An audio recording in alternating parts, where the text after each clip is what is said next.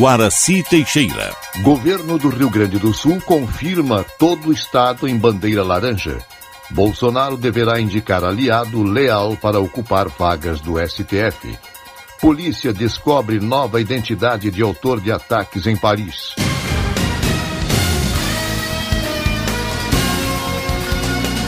Estação da Notícia. Diversas atrações marcam o primeiro fim de semana da Expo Inter. Repórter Marcelo Vaz. O primeiro final de semana da Expo Inter contou com palestras, debates, eventos, programas jornalísticos, shows e provas campeiras, todos transmitidos diretamente do Parque Assis Brasil em Esteio pelos quatro canais exclusivos da plataforma digital expointer.rs.gov.br. O secretário da Agricultura, Covati Filho, disse que o novo modelo adotado em função da pandemia permitiu a inclusão das 420 mil pessoas que visitaram a exposição no ano passado e considerou positivo os primeiros dois dias de feira. O clima da Expo Inter foi maravilhoso. A gente conseguiu fazer uma belíssima final do Freio de Ouro. Conseguimos aí dentro, desde sábado, palestras, eventos fantásticos. Ah, o público conseguiu assistir conseguimos fazer uma grade de shows muito boa que, que nesse domingo se encerrou, então já estamos começando todos esses últimos detalhes.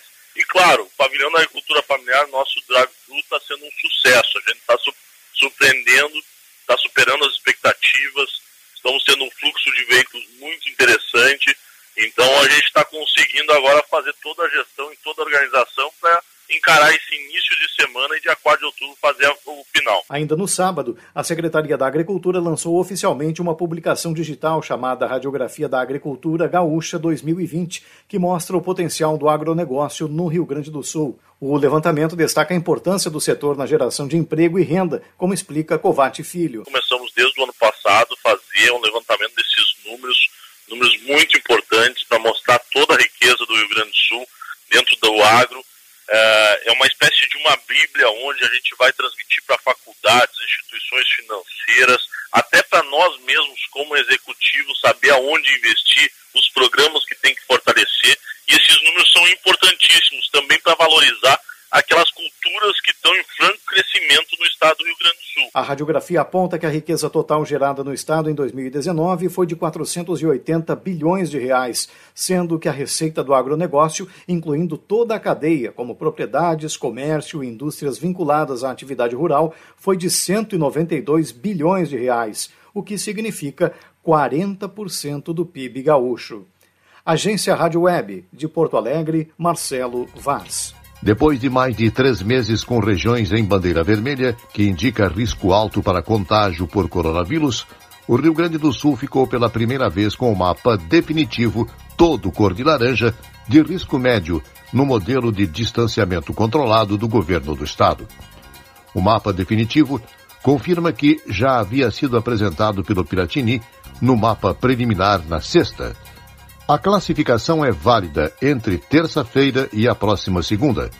Com o anúncio desta segunda, são 17 as regiões que poderão tomar as atividades presenciais nas escolas e instituições de ensino.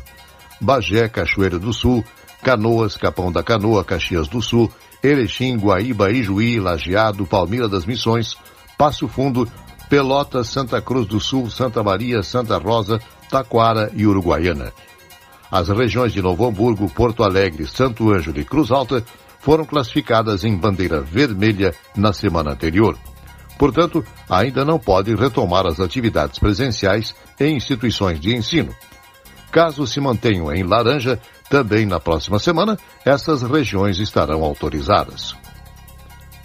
Começou a campanha eleitoral da disputa mais acirrada da história democrática de Porto Alegre. Até ontem à noite, dia seguinte ao fim do prazo para registro de candidaturas, 876 pessoas estavam inscritas para concorrer ao pleito em novembro.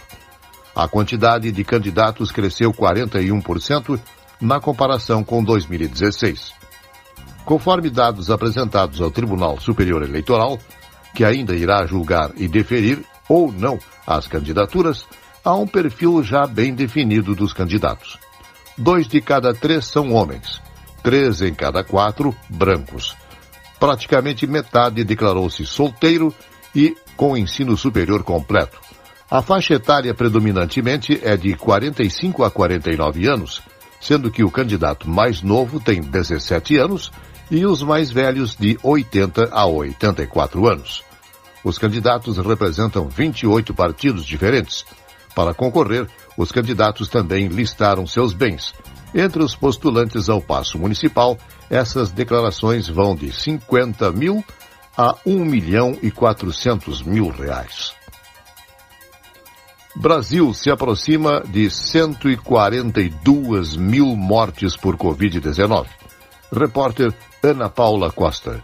O Brasil se aproxima de 142 mil mortes por Covid-19. O balanço do Ministério da Saúde, divulgado neste domingo, indica que o país teve 335 registros de óbitos nas últimas 24 horas. O número total de vítimas está em 141.741. Também foram registrados mais de 14.300 novos casos. Com isso, o total de infectados pelo novo coronavírus passa de 4.732 2.300. De acordo com dados da Fiocruz, a média móvel de mortes no Brasil gira em torno de 700 e de casos por volta de 30 mil por dia. No mundo todo, já são mais de 33 milhões 280 mil infectados e mais de 1 milhão de pessoas morreram por Covid-19. Agência Rádio Web de São Paulo, Ana Paula Costa. Os números de casos e mortes registrados em nosso país mantêm o Brasil como uma das nações mais afetadas pela pandemia do mundo. Em número de casos, ficamos atrás apenas dos Estados Unidos, que já passam de 7 milhões e 100 mil infectados desde o início da pandemia, e da Índia, que recém ultrapassou 6 milhões de casos. Com relação às mortes, contabilizamos menos vidas perdidas apenas que os Estados Unidos. No mundo todo, já são mais de 33 milhões e 100 mil contaminados e 998 mil mortes, de acordo com o painel de monitoramento da Universidade John Hopkins. Resultados dos testes de Coronavac devem sair em outubro. Repórter Teresa Klein. Os resultados preliminares da fase 3 dos testes da Coronavac devem ser publicados até o fim de outubro, de acordo com o governador de São Paulo, João Dória. A vacina é desenvolvida pelo Instituto Butantan, em São Paulo, e pela empresa chinesa Sinovac Biotech. O otimismo de Dória é por causa dos resultados satisfatórios apresentados pelo imunizante nos voluntários, associado a baixo risco de efeitos colaterais. Até agora, não houve registro de efeito adverso grave em qualquer paciente que recebeu a dose no Brasil. A maioria dos que tiveram alguma reação reclamaram apenas de dor no local da aplicação. A Coronavac está entre as oito vacinas em desenvolvimento contra a Covid-19 mais promissoras do mundo. Se for aprovada pela Anvisa, o governo paulista espera começar a vacinação no estado em 15 de dezembro. Agência Rádio Web de São Paulo, Tereza Klein. Quase 9 milhões e meio de brasileiros receberam nesta segunda o auxílio emergencial. Cerca de 1 milhão e 600 mil são beneficiários do Bolsa Família com o número de identificação social UNIS final 8. Terça e quarta recebe quem tem final 9 ou 0. Agora, o benefício não será pago para todo mundo e o valor será diferente para cada um o máximo passa a ser 300 reais por cada beneficiário da família, isso na soma do auxílio e do Bolsa Família. Ou seja, quem já recebe esse valor pelo Bolsa Família ficará sem o auxílio. E para quem recebe menos, o governo vai inteirar a diferença. O calendário completo de pagamentos e saques está no site da Caixa. Bolsonaro deverá indicar aliado leal para ocupar a vaga do STF.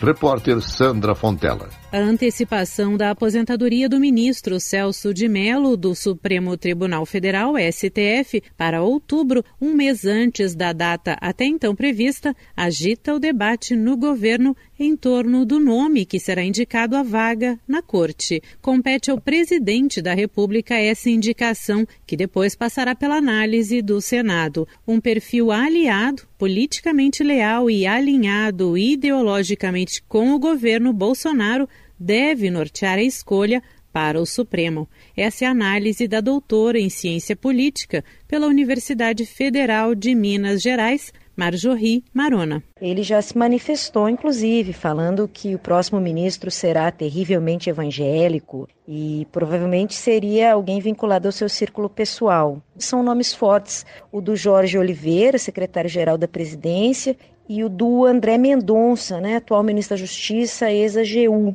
Esses são dois nomes que se fortalecem ainda pela capacidade do governo de estabilizar as relações com os outros poderes. Na opinião da professora da Faculdade de Direito da UFMG, Juliana Cesário Alvim, o perfil que será indicado à vaga do STF pelo presidente Bolsonaro ainda não está claro. Ela lembra que podem ser cotados ministros do Superior Tribunal de Justiça e o Procurador-Geral da República, Augusto Aras. Juliana explica que o próprio Supremo pode influenciar nessa decisão. Há estudos que chamam a atenção para o fato de que, informalmente, os ministros atuais né, do Supremo participam desse processo de nomeação, se não indicando nomes, mas muitas vezes vetando nomes que entendam que não são cabíveis ali naquele contexto. A gente não tem evidências, né, nesse momento, de que isso esteja acontecendo assim às claras, mas pode ser que esteja acontecendo nos bastidores também para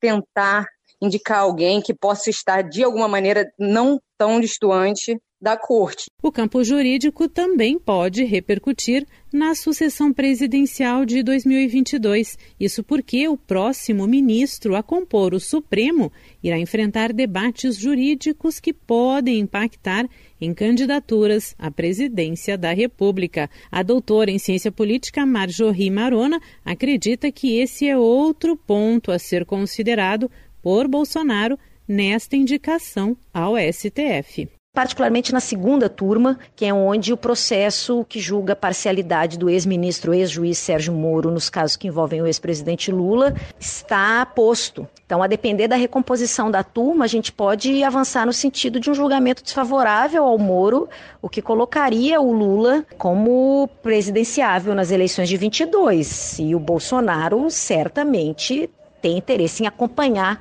o modo como isso vai avançar. Esta será a primeira indicação ao STF feita por Jair Bolsonaro. O presidente da República não tem prazo para tomar sua decisão, que depois irá para o Senado aprovar ou não. Agência Rádio Web de Brasília, Sandra Fontela. A Câmara dos Deputados se reúne para analisar os vetos de Jair Bolsonaro à desoneração das empresas de 17 setores. Também será discutida a criação de um novo imposto sobre transações financeiras. Segundo o deputado Roberto Barros, o novo imposto não será uma nova CMF. Também será discutido o programa Renda Cidadã, que substituirá o Bolsa Família. Uma reportagem publicada nesse domingo no jornal The New York Times mostra dados que comprovam que o presidente dos Estados Unidos, Donald Trump, não paga imposto há mais de 10 anos. Trump só pagou 750 mil dólares de impostos em 2016, ano da sua eleição, e 2017, primeiro ano do seu mandato. Trump alega que não pagou mais impostos por seus negócios estarem difíceis. Nesta terça-feira, ocorrerá o primeiro debate eleitoral transmitido por rádios e TVs norte-americanas. Polícia descobre nova identidade de autor de ataques em Paris. Direto da Rádio França Internacional, Márcia Bechara. Em Paris, continuam as investigações sobre o atentado de sexta diante da antiga sede do Charlie Hebdo. Os investigadores se concentram agora na personalidade do jovem que reconheceu querer atacar o jornal satírico. Lembrando que no atentado de sexta, ele feriu com um facão dois jornalistas de uma produtora que hoje ocupa a antiga sede do Charlie Hebdo, na capital francesa. O agressor se apresentou inicialmente como Hassan Ali, de 18 anos, de nacionalidade paquistanesa, mas essa identificação corresponde, na verdade, à de um migrante menor de idade que entrou na França há três anos. No entanto, a polícia francesa descobriu no celular do autor do ataque uma cópia de um outro documento de identidade sob o nome de Zaher Hassan Mahmoud, diferente da inicialmente apresentada. Segundo esse novo documento, o agressor tem 25 anos e não 18. É, aliás, com esse nome, Azer Hassan Mahmoud, que ele se apresenta em um vídeo que gravou antes do atentado. Na gravação, ele anuncia o ataque, explica seu desacordo em relação à republicação recente pelo Charlie Hebdo das caricaturas de Maomé, mas não reivindica fazer parte de nenhum grupo terrorista.